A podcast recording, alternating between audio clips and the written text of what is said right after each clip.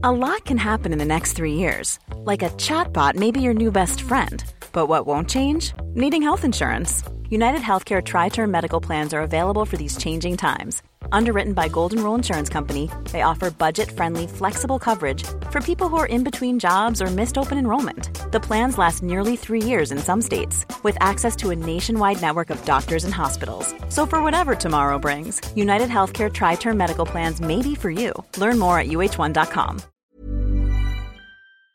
Bonjour à tous et bienvenue au Prat de Carlu. Début de cette balado. Je ne sais pas où elle va s'arrêter parce que pour le moment, je ne sais pas. On va voir. J'ai une petite idée, je vous cache pas. Donc restez à l'écoute parce que ça peut être intéressant. Mais c'est pas sûr. Et là, je suis chez Sylvie et Daniel qui ont eu la gentillesse de m'héberger. Et il y a Isabelle qui a eu la gentillesse de venir. Sylvie, qu'est-ce qui te rend heureuse? Les rencontres, comme celles dont on vient de profiter. Les échanges, les... euh, comment te dire Trouver des gens sur un chemin ou les faire euh, arriver jusqu'à toi ou aller à leur rencontre pour euh, bah, s'in- s'intéresser les uns aux autres. Et euh, voilà, j'ai- j'aime bien ça. Ou les, les relations humaines plus largement. Ça t'arrive pas si souvent que ça de rencontrer des gens sur un chemin et les inviter chez toi? Ça, non, pas si souvent que ça, mais ça peut. Ouais. On a eu un petit résident six mois euh, en 2020. Ah oui? Oui. Et que tu avais rencontré sur le chemin? Non, qu'on avait rencontré dans un club photo, qui s'est retrouvé coincé par la pandémie et qui est resté en France, euh, voilà, argentin d'origine. Et il est resté chez vous pendant six mois? Il est resté chez nous pendant six mois. Ah ouais, pas Voilà. mal. Et c'était euh, des bonnes soirées et des bonnes bouffes encore. Ah ouais. Et qu'est-ce que tu fais dans la vie, euh, Sylvie? Euh, je viens de passer beaucoup de ces derniers temps à, à m'occuper d'un papa euh, vieillissant, atteint de troubles liés à Alzheimer. Voilà, et j'ai arrêté des activités euh, professionnelles précédentes. Je reprendrai euh, bientôt. Et c'était quoi tes activités? J'ai été euh, coordinatrice d'un salon du livre jeunesse et euh, j'ai fait du soutien scolaire ces derniers temps. Et donc, tu as une passion commune avec ton mari qui est la photo. En quelque sorte, il est, il est plus passionné que moi encore, mais Ouais. euh, lui il en fait beaucoup, euh, en argent, il en faisait beaucoup et en argentique, encore en labo avec un peu de chimie, et euh, on en voit beaucoup et euh, on aime euh, voir ce qui se passe et ce qui se produit euh, autour de nous. On a la chance d'avoir euh, la gare pas loin. C'est ça, à Carlu. C'est ça. Et la gare c'est un lieu d'exposition de photos. Oui, c'est un lieu d'exposition des photos que Douaneau a faites en Dordogne sur euh, ses plusieurs séjours euh, euh, dans, sa, euh, vie. Et euh, il propose une salle de- d'expo temporaire où on découvre des artistes euh, locaux ou un peu plus euh, lointains euh, qui viennent proposer des choses. C'est encore une fois une gare SNCF qui a été transformée en lieu culturel. C'est ça, et elle est devenue la gare Douaneau parce que Douaneau l'avait prise en photo, euh, euh, avait pris sa, son entourage, sa, sa compagne et, et ses amis euh, au- sur le quai de cette gare euh, qui déjà était abandonnée, semble-t-il. Mais euh, voilà, il a fait une photo qui est relativement célèbre euh, sur, dans ce lieu-là. Je vous le dis, si ça vous intéresse, Carlu, euh, il faut, ça s'écrit Carlux. hein. Donc, euh, cherchez Carlux, c'est pas Carlu, sinon vous trouverez jamais. hein. Parce que moi, je suis arrivé à Prat de Carlux et on m'a dit non, s'il te plaît, Hervé, c'est Prat de Carlu. Alors, Daniel, qu'est-ce qui te rend heureux? Bah, il y a plus- c'est mélangé. Il y a plein de choses qui me peuvent me rendre heureux. C'est c'est pas une seule chose. Ah, Mais j'ai pas dit, est-ce qu'il y a une chose qui te rend heureux? Excuse-moi, Daniel. Je connais ton métier, donc je vais être très précis. Faut y réfléchir pendant longtemps pour trouver une réponse, je pense. Et là, j'ai- j'ai- c'est la première fois qu'on me pose cette question. Donc, euh, ça me fait plaisir d'être le premier. dans quelques mois, je te dirai, je t'enverrai un mail. je préfère ne Enfin, il y a plein de choses qui, qui sont qui me rendent euh, heureux, mais en même temps, bon. Non, j'ai pas de réponse. Voilà. Ouais. Ouais. Et pourquoi t'as pas de réponse? Parce que Pas de réponse précise. euh, Tu peux pas dire que on est, je suis heureux parce que j'aime ma maison, mon chat, ma femme. J'ai fait exprès dans l'ordre. c'est noté, Laurent. Non, je. Je- je plaisante un peu, j'ai un peu d'humour. Et donc, ouais, ouais, non, surtout s'il écoute le podcast. Bref. Et euh, donc, euh, non, le lieu où je vis me plaît. Il y, a, il y a plein de choses, il y a plein de gens que je rencontre tous les jours dans mon travail qui me, ça me, ça me, ça me satisfait vraiment. J'aime l'espace qu'on a autour de la maison, j'aime le lieu, et j'aime pas forcément voir tout le temps du monde non plus. j'aime aussi la tranquillité. C'est un ensemble de choses, c'est difficile à définir quand même. Ça t'a embêté qu'un un mec qui fait des podcasts soit invité par ta femme euh, à la maison, c'est pour ça que tu dis ça Non, mais ça, je suis habitué à subir des choses. je la suis. C'est bon, c'est rarement désagréable. Donc voilà, c'est pas grave. Elle me fait découvrir des choses et même si je suis un solitaire, un peu, un peu un, ours, je lui fais découvrir des choses. J'ai des idées qui, qui la font. Tout à fait. Voilà. Mais ce qui est quand même marrant, c'est que je te pose une question qui est, à mon avis, assez simple. Par rapport à ce que je sais de ta vie, tu es instituteur, et j'emploie le terme exprès parce que c'est toi qui l'as employé quand je t'ai demandé ce que tu faisais. Parce que je préfère dire ça, parce que sinon je vais recevoir des mails en disant Oui, vous avez dit instituteur, on dit professeur des écoles et tout ça. Non, euh, Daniel, il dit qu'il est instituteur. Donc tu as un métier instituteur et une passion, la photographie. C'est quand même deux choses qui peuvent te procurer du bonheur. Oui, bien sûr, mais c'est des, euh, comment dire, c'est des, c'est pas des à côté, mais ça fait partie de ma vie. C'est, mais je fais pas que, il n'y a pas que ça. Il y a la bande dessinée, il y a, qu'est-ce qu'il y a, il y a les, quelques voyages aussi. Euh, il y a, il y a la gastronomie, il y a, beaucoup de choses. Et si je préfère dire instituteur, c'est parce que c'est le terme ancien et moi je suis de la première génération de professeurs des écoles. J'ai vraiment été euh, dans, en France les, la première euh, promotion qui s'est appelée professeur des écoles. Mais j'aime pas ce, ce terme, même si c'était pour être comme prof de collège ou de lycée, c'était pour faire une sorte d'égalité, mais dans l'esprit on n'est pas, on pas vraiment égaux, on n'a pas les mêmes temps horaires devant les élèves, on n'a pas les mêmes objectifs ni rien. Vous avez les mêmes salaires? Euh, voilà, c'était pour si, c'était pour coller à la grille de salaire des, des profs du, du, lycée collège, sachant que il y a quelques différences quand même.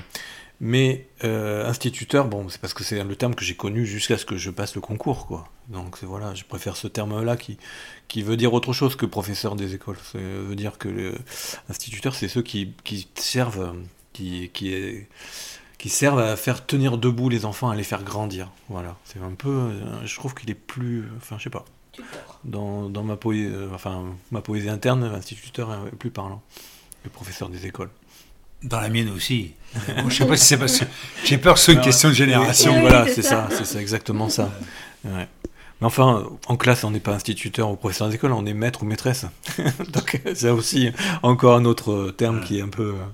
Qui, euh, il y a des gens encore qui me font l'affection, mais ça te plaît de te faire appeler maître De genre, dans le sens où euh, je suis solennel ou pas du tout. C'est, c'est, pour les enfants, c'est, quelque chose de différent. ouais, c'est un autre repère. Et qu'est-ce qui t'a donné envie d'être instituteur?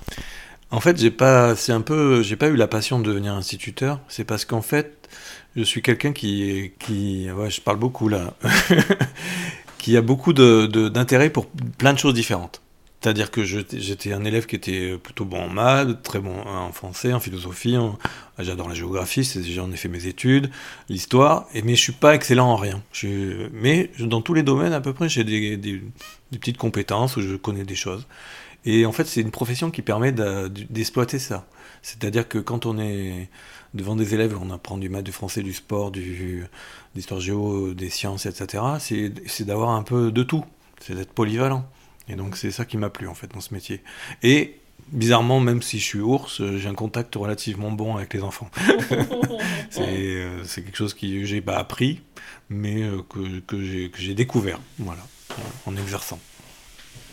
Merci Daniel, parce que pour qu'un ours parle, je suis assez touché de, de tes efforts. Hein? Isabelle, qu'est-ce qui te rend heureuse? Très peu de choses ce serait plus de l'ordre philosophique en fait. Un état d'âme plutôt. Mm. L'émerveillement euh, d'un lever du soleil, d'un chant d'oiseau, d'un bruit de grenouille. Ça, c'est pas philosophique, ça Mais euh, si, parce que c'est la simplicité, en fait, de la vie, de l'éveil de la vie, de la vie qui t'entoure euh, tout au long de la journée. Des choses simples, en fait. Le partage d'un repas. On est en Périgord, donc le une bonne gastronomie. Hier soir, on a été gâtés. Ah, ça c'est vrai, il faut le dire. On a eu une épaule d'agneau avec des pommes de terre cuites dans la graisse de canard et avec des champignons, c'était délicieux. Et des asperges. Et les asperges du coin De Prat-Carlu.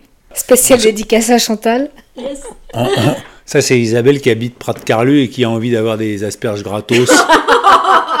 non, surtout pas. Mais... parce que j'ai quand même appris que Sylvie, euh, c'est un peu du troc et donc elle donne du, elle donne du pain et on lui donne des asperges, c'est ça? C'est ça. c'est une bonne entente euh, cordiale entre voisins.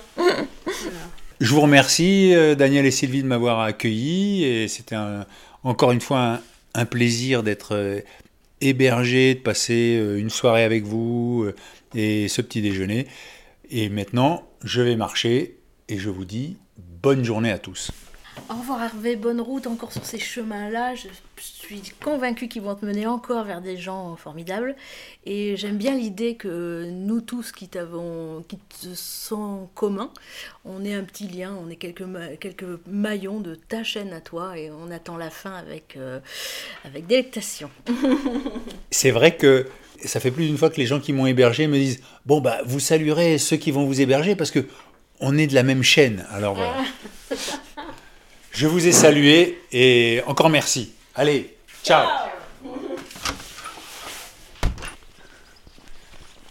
Alors l'étape euh, démarre sous un beau soleil. Il fait 14 degrés. Le ciel est... Bon, il y a du bleu, mais il y a du nuage, il y a, un peu de tout et ça peut être un peu orageux. Mais pour le moment, tout va bien. Le but de l'étape, finalement, après maintes réflexions, c'est Paysac-le-Moustier. J'ai quitté Sylvie, Daniel et Isabelle. J'ai traversé Sainte-Nathalène. Je suis passé à côté de Sarlat, trop connu pour s'arrêter. Et là, je suis à Marcillac, où si vous attendez le festival de jazz, vous risquez d'attendre longtemps parce que c'est Marcillac en Dordogne, donc ça s'écrit C-I-2-L-A-C. Et ça gazouille. Il y a des cerisiers qui ont perdu leurs fleurs. Maintenant, on commence à voir apparaître les, petites boules vertes. Ça, ça va me manquer par rapport à Compostelle, c'est que en Espagne, j'avais commencé à pouvoir euh, grappiller quelques cerises aux arbres. Là, je pense que j'arriverai avant que les cerises soient mûres. Et autour, eh ben, il y a de la prairie, euh, un champ de blé, et toujours euh, ces petits vallons. et puis, alors évidemment, ça, j'en ai vu un paquet depuis que je suis en Dordogne, ce sont les noyers, les fameuses noix du Périgord. Et au loin, quelques fermes, euh, un peu sur les hauteurs euh, des petites collines. Et le coucou au loin. Et alors, ce que j'ai reconnu depuis deux jours avec la montée de la température, c'est euh, l'apparition sonore des grillons.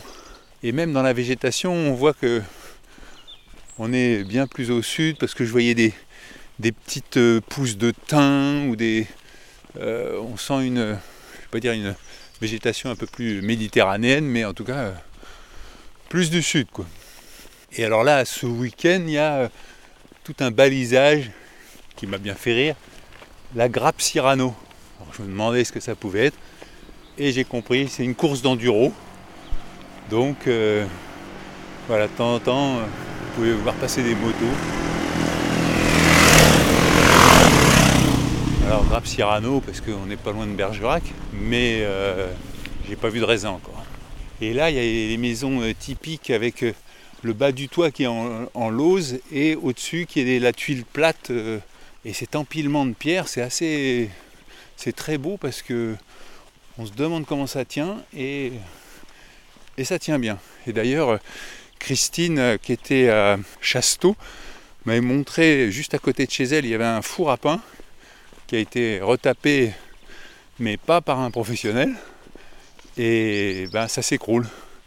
Il y a une technique particulière et le maire a fait travailler quelqu'un qui ne connaissait pas forcément. Et voilà, résultat aujourd'hui, ben, le four à pain est inaccessible. Il y a comme ça des économies qui coûtent cher, comme disait ma grand-mère.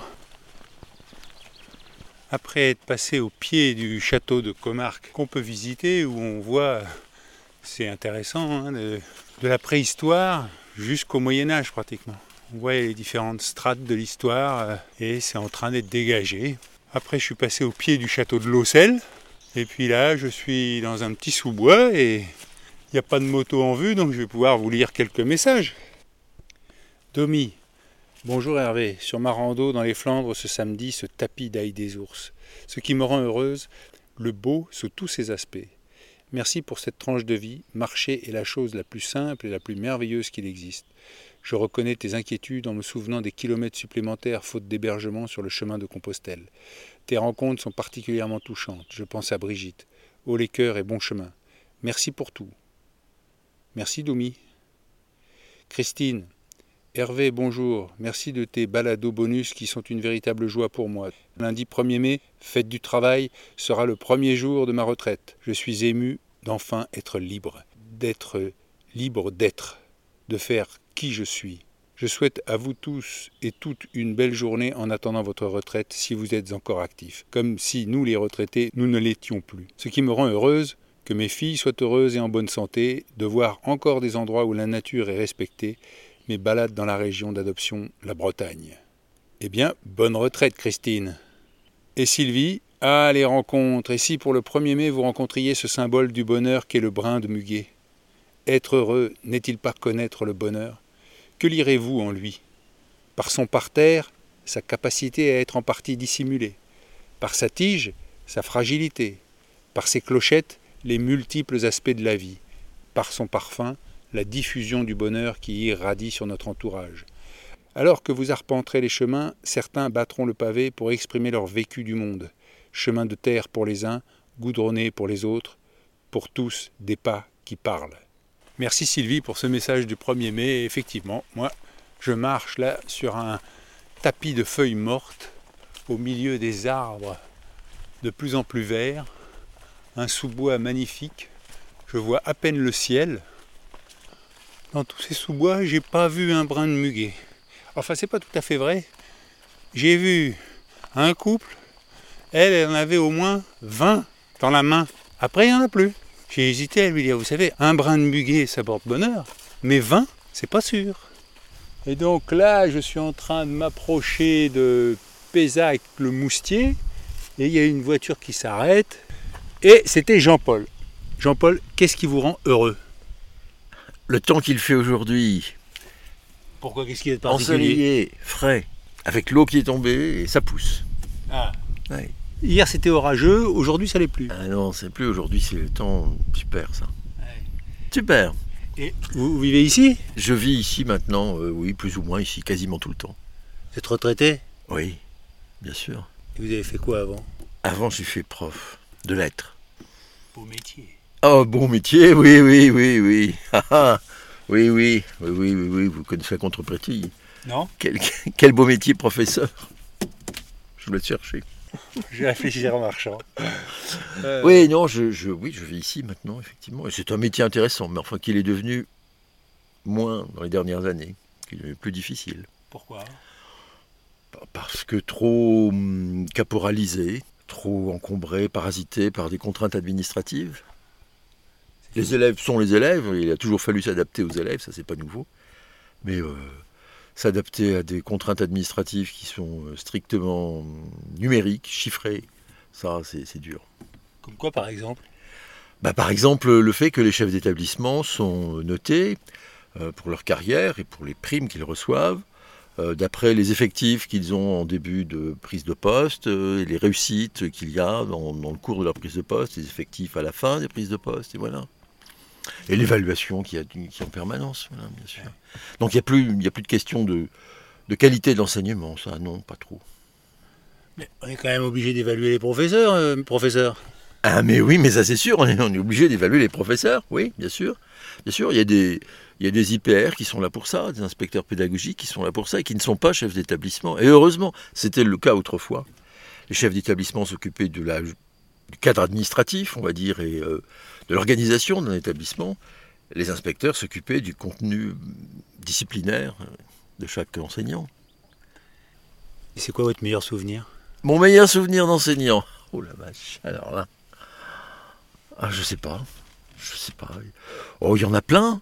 Il y en a plein quand on voit, euh, quand on voit revenir comme collègues euh, des gens qu'on a eu comme élèves. Ah oui. C'est gratifiant. est-ce que c'est le meilleur? Je ne sais pas, mais c'est gratifiant. On se dit que, on se dit qu'effectivement, on a fait passer quelque chose qui est une sorte de, je sais pas, de, comment dire, d'engagement vital pour l'élève qui a reçu ça. Ouais, je comprends. Oui, donc c'était bien. Oui. Bon, ben, Jean-Paul, euh, merci Eh pour. ben, euh, Hervé, mais il n'y a pas de quoi. euh, non, non. Plaisir de la conversation, c'est bon, c'est bien. au plaisir. Au plaisir. Allez. À plus. Voilà, je laisse Jean-Paul aller acheter de l'essence pour sa tondeuse.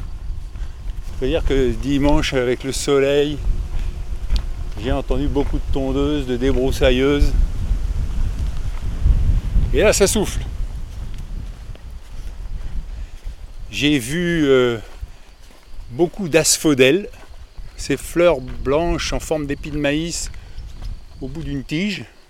Euh, les nouvelles du front, si je puis dire, bah, c'est une petite ampoule au doigt de pied, hein, puisque vous êtes toujours très soucieux de ma condition physique. Euh, bah là, oui, il y a une petite ampoule qui est apparue. Je pense que c'est hier, à force de marcher les pieds mouillés dans l'herbe humide. Mais bon, rien de grave. Et là, je prends la route de la côte de Jor, à Saint-Léon-sur-Vézère. Et là, j'arrive au sommet d'une petite colline euh, recouverte de verdure. Et il y a plein de drapeaux de toutes les couleurs, jaune, vert, bleu, qui sont euh, secoués par le vent. Voilà, le but de cette étape, c'était l'Andre-Rive. Si je vous dis ça, ça vous dit rien. Mais si je vous dis Dakpo Kagyuling, centre d'études et de méditation bouddhique, ben on va voir si je peux être hébergé chez les bouddhistes. Paraissait important quand même faire la diagonale, euh, faire la diagonale du vide et d'essayer de trouver un hébergement. Sur le parking, il y a plein de voitures, pas mal de bâtiments à droite à gauche. Je rentre dans un bureau et il y a une dame. Est-ce que je peux avoir votre prénom? Oui, c'est Agathe. Qu'est-ce qui vous rend heureuse, Agathe? Ah, ça, c'est une sacrément bonne question. Surtout en ce moment, je passe une période assez compliquée. Euh, un passage un peu compliqué dans ma vie et je me pose cette question. Justement je me la suis posée il y a pas plus longtemps que là il y a quelques minutes. C'est vrai? Euh, et j'ai pas vraiment de réponse pour être honnête. J'ai pas de réponse. J'ai pas trouvé de non. Il y a des choses très simples euh, qui peuvent euh, être présentes de manière très simple dans la vie qui font un moment de bonheur. Mais sinon ce qui est en fond et qui peut être un peu un peu plus profond bah là non j'ai pas vraiment de je non je sais pas. D'accord. Et de- le fait de travailler dans un centre euh, tibétain, ça vous procure du bonheur ou pas? Euh, Il y a du sens, en tout cas, voilà. Je vois qu'il y a du sens à faire ça parce qu'il y a des personnes qui viennent ici vraiment parce qu'elles ont, elles sont en deuil ou elles ont vraiment des, besoins euh, de comprendre leur fonctionnement, etc. Et du coup, d'être au service de cette activité-là, oui, même si moi-même, j'arrive pas vraiment à me développer là-dedans, je me dis, ben, au moins, je peux permettre en tant que bénévole à des personnes de se relier à ça, de se connecter à ça. Euh, et si ça peut contribuer à leur bonheur, bah oui, ça c'est clair, c'est hyper réjouissant. Donc ça, oui, ça, ça peut répondre du coup un peu à ta question. Mais tu es bénévole alors? Oui, Ah oui, ça, depuis six ans. Bon, et alors moi, je traverse la France à pied. Est-ce que c'est possible d'être hébergé ici? Alors sur le centre même, comme on accueille des bénévoles, enfin des, des- des stagiaires tout au long de l'année, qu'on est bénévole, on a peu de- de- d'accommodation, donc on peut pas euh, héberger des personnes comme ça, malheureusement. On n'a pas les conditions pour. Euh, après, on peut recommander des voisins euh, qui sont toujours euh, contents d'accueillir des, des personnes. Eh bien justement, le lama qui, est en bas. Ah d'accord. Je sais qu'il est assez, euh, comment dire, Assez ouvert. assez ouvert. D'accord. Et euh, il habite à côté, il a une maison juste à côté. Ah bah super. Euh, et pourquoi pas, parce qu'il a un bon réseau, donc il pourra peut-être mieux te renseigner à ce niveau-là. Eh ben, j'y vais alors. Cool. Merci Agathe. Bah, bonne route et au plaisir. Bonjour. Bonjour. Vous êtes le lama d'Ordier Oui, On m'a envoyé à vous parce que je traverse la France à pied. oui, Je suis logé, j'essaye d'être logé chez l'habitant. Oui. Et je pensais pouvoir être hébergé ici. On m'a dit Ah, mais c'est pas trop, mais allez demander au lama d'Ordier. Peut-être il peut faire quelque chose pour vous. bah là chez nous, euh, non, pour l'instant c'est pas possible. D'accord. On est où ici, monsieur? Alors ici c'est un centre de spirituel, c'est un centre de bouddhisme tibétain qui a été implanté en 1975. Euh, Il y a des occidentaux dans les années euh, 70 qui sont allés en Inde, euh, au Népal, à Katmandou, etc. Il y a eu toute une vague. hein. Bon, des gens, parfois pas pour des motifs euh, religieux, c'était plutôt pour l'aventure, euh, peut-être un peu pour euh, la drogue, etc. Vous voyez Mais il y avait des gens qui étaient en recherche spirituelle et qui ont entendu parler de- des, pratiquants, des yogis et des bouddhistes tibétains qui, étaient intéressés. Et vous savez que le Tibet a été envahi par les Chinois, donc il y avait des réfugiés. Et donc ces occidentaux ont invité les, des lamas tibétains à venir euh, enseigner, éventuellement s'installer en Europe, en France, en Suisse, euh, aux États-Unis, il y en a eu, etc. Et donc ici, il y avait un, chercheur anglais, ou américain qui s'appelait euh, Benson, qui était dans, qui avait dans la technologie, je sais pas, au service des missiles peut-être. Il avait fait fortune, il avait acheté à l'époque le château de Chaban, qui est au-dessus, hein, si vous allez sur la côte de Jean. C'est un très beau château. Et donc il voulait, il avait cette, une fibre spirituelle hein, quand il a pris sa retraite et il avait offert donc, euh, il avait rencontré les maîtres tibétains et donc il leur avait dit, bah moi je vais vous offrir des terrains pour vous installer si vous voulez. Et donc ici c'est une ancienne ferme donc qui appartenait au château. Ça a commencé comme ça. Donc faut voir les photos de l'époque, c'était pas mal à l'époque. Donc on sortait de 68, des gens chemise à fleurs, cheveux longs guitare et compagnie. Quoi. Hmm. Et, euh, donc petit à petit, le, centre s'est mis en place, s'est construit, on a commencé à accueillir du monde. Et petit à petit, bah, vous voyez, il y a des bâtiments, il y a une hôtellerie, il y a, un institut là-haut, peut-être vous l'avez aperçu. Euh, voilà, donc ça s'est étoffé, vous voyez. maintenant, on est un peu comme une PME dans la région. Au, début, les gens étaient un peu euh, dubitatifs. Hein. C'est quoi ces, bouddhistes C'est là quand même la Dordogne, hein. c'est pas... Et puis petit à petit, bah, on fait partie du paysage maintenant. Voilà. Et votre prénom? Alors mon, mon prénom euh, laïque euh, bah, occidental d'état civil, c'est Yves Loïc. Et euh, moi, comme j'ai été moine pendant longtemps, mon nom tibétain c'était Dorje. Si vous lisez Tintin au Tibet, vous verrez, c'est un nom assez courant, hein, Dorje. Et du coup, même je suis maintenant, je suis pas moine et je suis laïque, euh, les gens par habitude me continuent à m'appeler d'orgé. Quoi, ah C'est pour ça que vous n'avez pas du tout la tenue euh, colorée que peuvent avoir les moines, mais vous avez une chemise à carreaux, c'est plus les chemises à fleurs. Oui, et puis euh, la tenue pour des moines, c'est pour être, c'est quand ils sont moines, c'est-à-dire ils ont des vœux de chasteté, tout le bazar, quoi, comme chez, dans les, chez les catholiques. Moi, je suis pas moine, j'ai une compagne. D'accord. Voilà. Mais vous étiez, vous êtes lama. Oui, alors lama, ça veut dire enseignant, si vous voulez, voilà. Hein, parce qu'on est fasciné par le mot lama, mais en fait, ça veut dire enseignant. On n'a pas forcément le niveau euh, de réalisation spirituelle euh, euh, qu'on pourrait croire. Hein. Moi, je ne traverse pas les murs, je ne vole pas dans, les airs, ah je ne produis pas de lumière la nuit. C'est bien pratique, mais je n'y arrive pas encore. Donc, j'enseigne le, bouddhisme, mais je n'ai pas ce niveau de réalisation qu'on pourrait attendre peut-être dans notre imaginaire mystique. vous voyez, bon. Et vous avez découvert le bouddhisme comment? Oh ben, J'étais en recherche, je n'étais pas bien dans ma peau, je lisais beaucoup la psy, la philosophie, euh, Castaneda, je ne sais pas si vous avez connu Castaneda, passionné, passionnant, très bien écrit, je ne sais pas si c'est vrai, mais enfin très bien écrit en tout cas. Et bien sûr les, yogis tibétains, la mystique tibétaine, hein, Gurdjieff bien sûr, mais la mystique tibétaine. Et un jour, par hasard, je me dis, tiens, il y a un, un maître tibétain qui enseigne. Je dis, merde alors. Donc du coup, je suis allé voir, je suis venu ici voir son centre et de fil en aiguille, je suis resté, quoi, parce que ça correspondait à ma recherche. Et donc aujourd'hui, vous êtes, euh, euh, vous gagnez votre vie comme lama? Oh bon, on gagne pas grand-chose, hein, il ne faut pas imaginer. Euh, on a, on a des, ce qu'on appelle des, je sais plus, il y a un nom. Enfin, c'est pas grand-chose, hein. on fait pas ça pour l'argent en tout cas. Hein. Vous avez parlé de PME tout à l'heure. Bah, le, fonctionnement du centre, puisqu'il y a quand même un hébergement, il y a, il y a, il y a une hôtellerie, donc euh, il, y a, il, faut acheter, les produits, etc. Et donc il y a, il y a, ça développe quand même. Et puis les gens se logent autour aussi, et puis ils, ils vont dans les commerces autour. Mmh. Donc on a une, quand même une euh, à part le tourisme ici, euh, il n'y a pas grand-chose, hein, surtout l'hiver. Donc euh, on fait partie un peu du, développement local, si vous voulez. On, est considéré comme tel. Qu'est-ce qui vous rend heureux, Lama Dorje Alors moi, vous avez deux, deux, voies essentielles, les gens qui cherchent le bonheur et les gens qui cherchent la vérité, dans le spirituel. Hein. Grosso, pour faire court, hein. vous avez deux, deux, grandes... donc il y a plein en ce moment de propositions pour être plus heureux, je ne sais pas si vous avez remarqué et ou aussi dans le spirituel, la mindfulness, etc. Et moi, j'étais obsédé pour comprendre, mais qu'est-ce que je foutais là? Je ne sais pas si ça vous posait la question des fois, mais qu'est-ce que je fabrique ici? Ou alors, quel est le sens de ma vie? C'est une autre variante. Où, je dois aller Où euh, je vais mourir et, et, alors, on fait quoi avec ça? Hmm. Et les gens que j'aime, ils vont mourir. J'ai fait des enfants, mais ils vont mourir. Oui, mais ils ont fait des enfants, mais ils vont mourir aussi. Donc moi, je suis du genre, quand dès ma naissance, je me dis, qu'est-ce que je fous là? C'est quand même lourd à porter hein, quand vous êtes petit. Euh. Donc euh, jusqu'à 23 euh, ans, quand je, suis venu ici, euh, je me demandais ce que je foutais là. Quoi. Donc c'est difficile pour vivre, hein. faire un foyer, un crédit et tout ça. Et j'ai entendu un maître tibétain qui, dans son enseignement, il m'a donné la réponse. Bah, en tout cas, une proposition. Donc je me dis, bah, je vais approfondir ce qu'il propose. Et puis voilà, peu de fil en aiguille, je continue à approfondir. Voilà. Alors je ne suis pas parfaitement heureux, mais je suis plus heureux qu'avant. Voilà, on va dire ça comme ça. Et donc vous avez choisi le chemin du bonheur ou le chemin de la vérité alors? Bah, il se trouve que sur le long terme, c'est quand même le chemin du bonheur, pas à court terme. Hein. Il y a une grosse tromperie sur la méditation, c'est que la méditation, c'est difficile, ça nous confronte.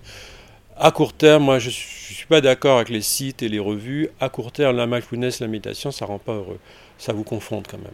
À long terme, oui, parce que vous comprenez mieux vos processus.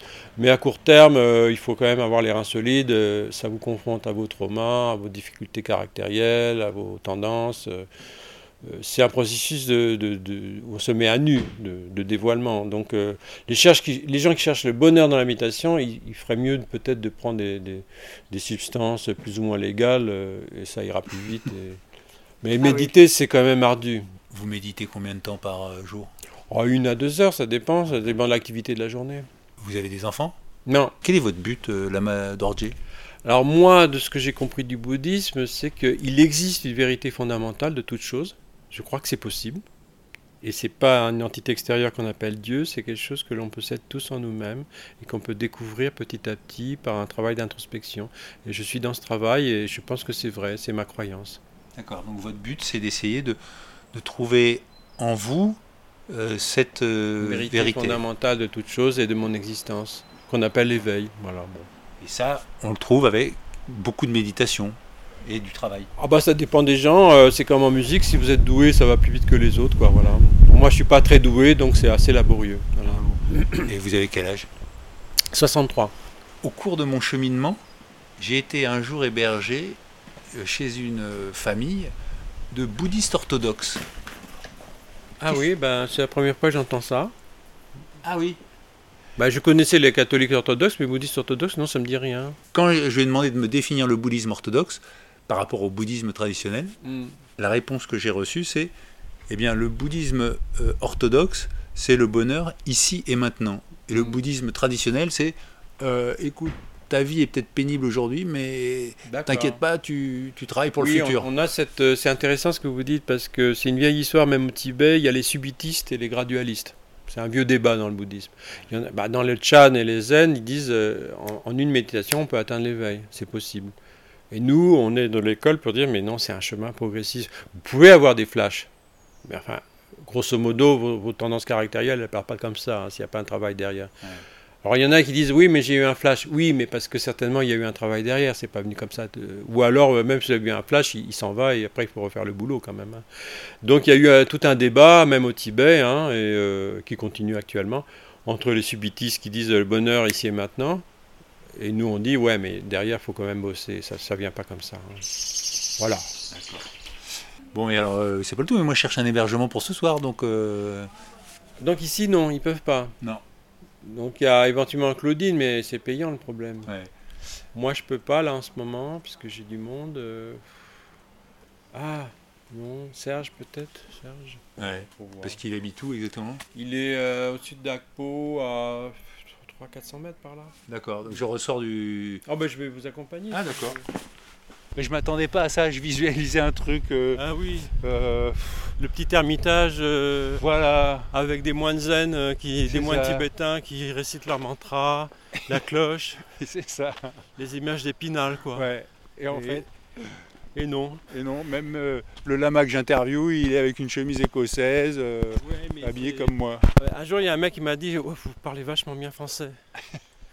Donc, il devait s'imaginer que j'étais tibétain et que sans accent. Bah, c'est toutes les images qu'on comme partout. Hein.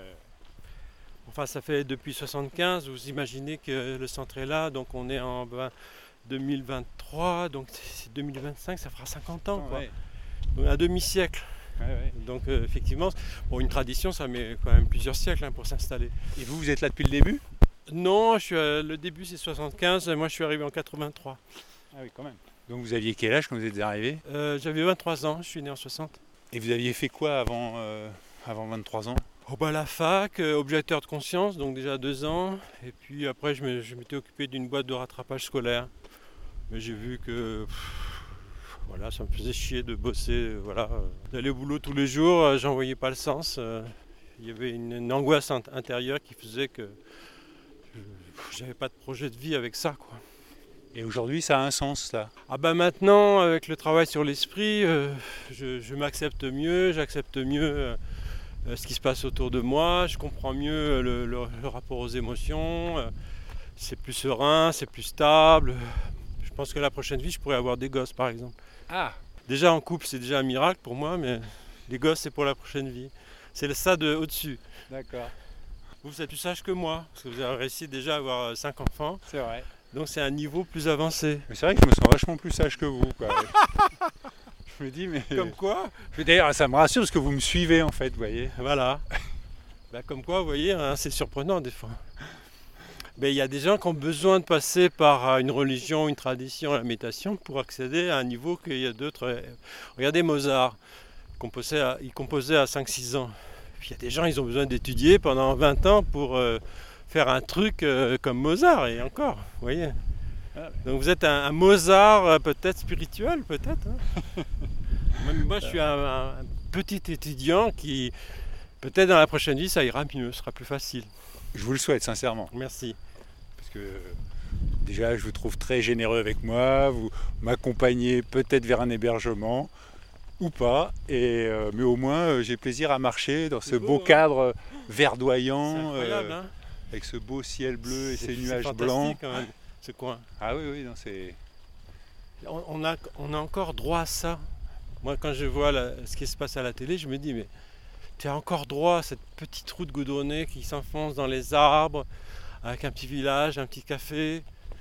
on a encore le droit à ça. Vous vous rendez compte dans les circonstances actuelles, quand on voit la, merde qu'il y a dans le monde, on se dit, mais quelle chance on a hein, Malgré euh, ce qui se passe en ce moment en France, euh, bon ben il faut essayer de se protéger au mieux de, tout ce qu'on a acquis, mais c'est incroyable de pouvoir encore euh, profiter de ça. Hein.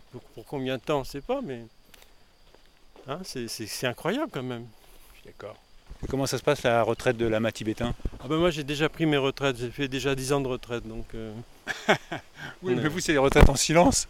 Oui, ben, euh, je suis content déjà, j'ai déjà pris 10 ans de, retraite. Maintenant il peut arriver ce qui peut arriver.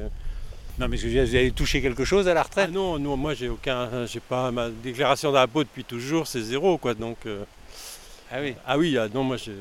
Donc vous serez tout le temps dépendant du temple à côté duquel vous vivez Ben apparemment, euh, j'ai pas encore, je suis pas encore allé voir l'assistance sociale, mais il y a le minimum vieillesse. Donc euh, de toute façon, vu l'état du monde, peut-être je serai comme vous dans, dans, quelques années avec mon sac. je viendrai vous voir. Avec plaisir. Serge. Il y a ce monsieur qui fait un podcast, qui, fait, qui traverse la, France à pied. Bonjour. Bonjour monsieur. un logement. Donc moi je peux pas le loger. Ah je me disais est-ce que tu avais de la place? Non, je peux pas non plus. J'ai des amis là qui, ah bah arrivent. Je suis vraiment navré, hein. ça tombe mal. Bah écoutez, hein, on aura essayé. Voilà. Et euh, merci en tout cas de. Bon ben. Euh, mais voilà. Alors moi j'avais mis toute ma foi dans le bouddhisme tibétain en me disant c'est un mouvement pacifique, une grande, famille, une grande famille qui va accueillir un marcheur. Eh ben, je suis à la rue, mais c'est pas grave. Oui, le chemin passe par des déceptions parfois. C'est ça. C'est beau. Vous devriez écrire un livre euh, là-bas. Oui, mais j'y pense.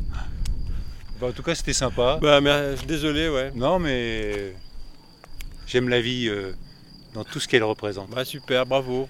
Si vous voulez savoir où je vais dormir ce soir, soyez à l'écoute dès demain 6h du matin. Allez, bonne balade à tous et ciao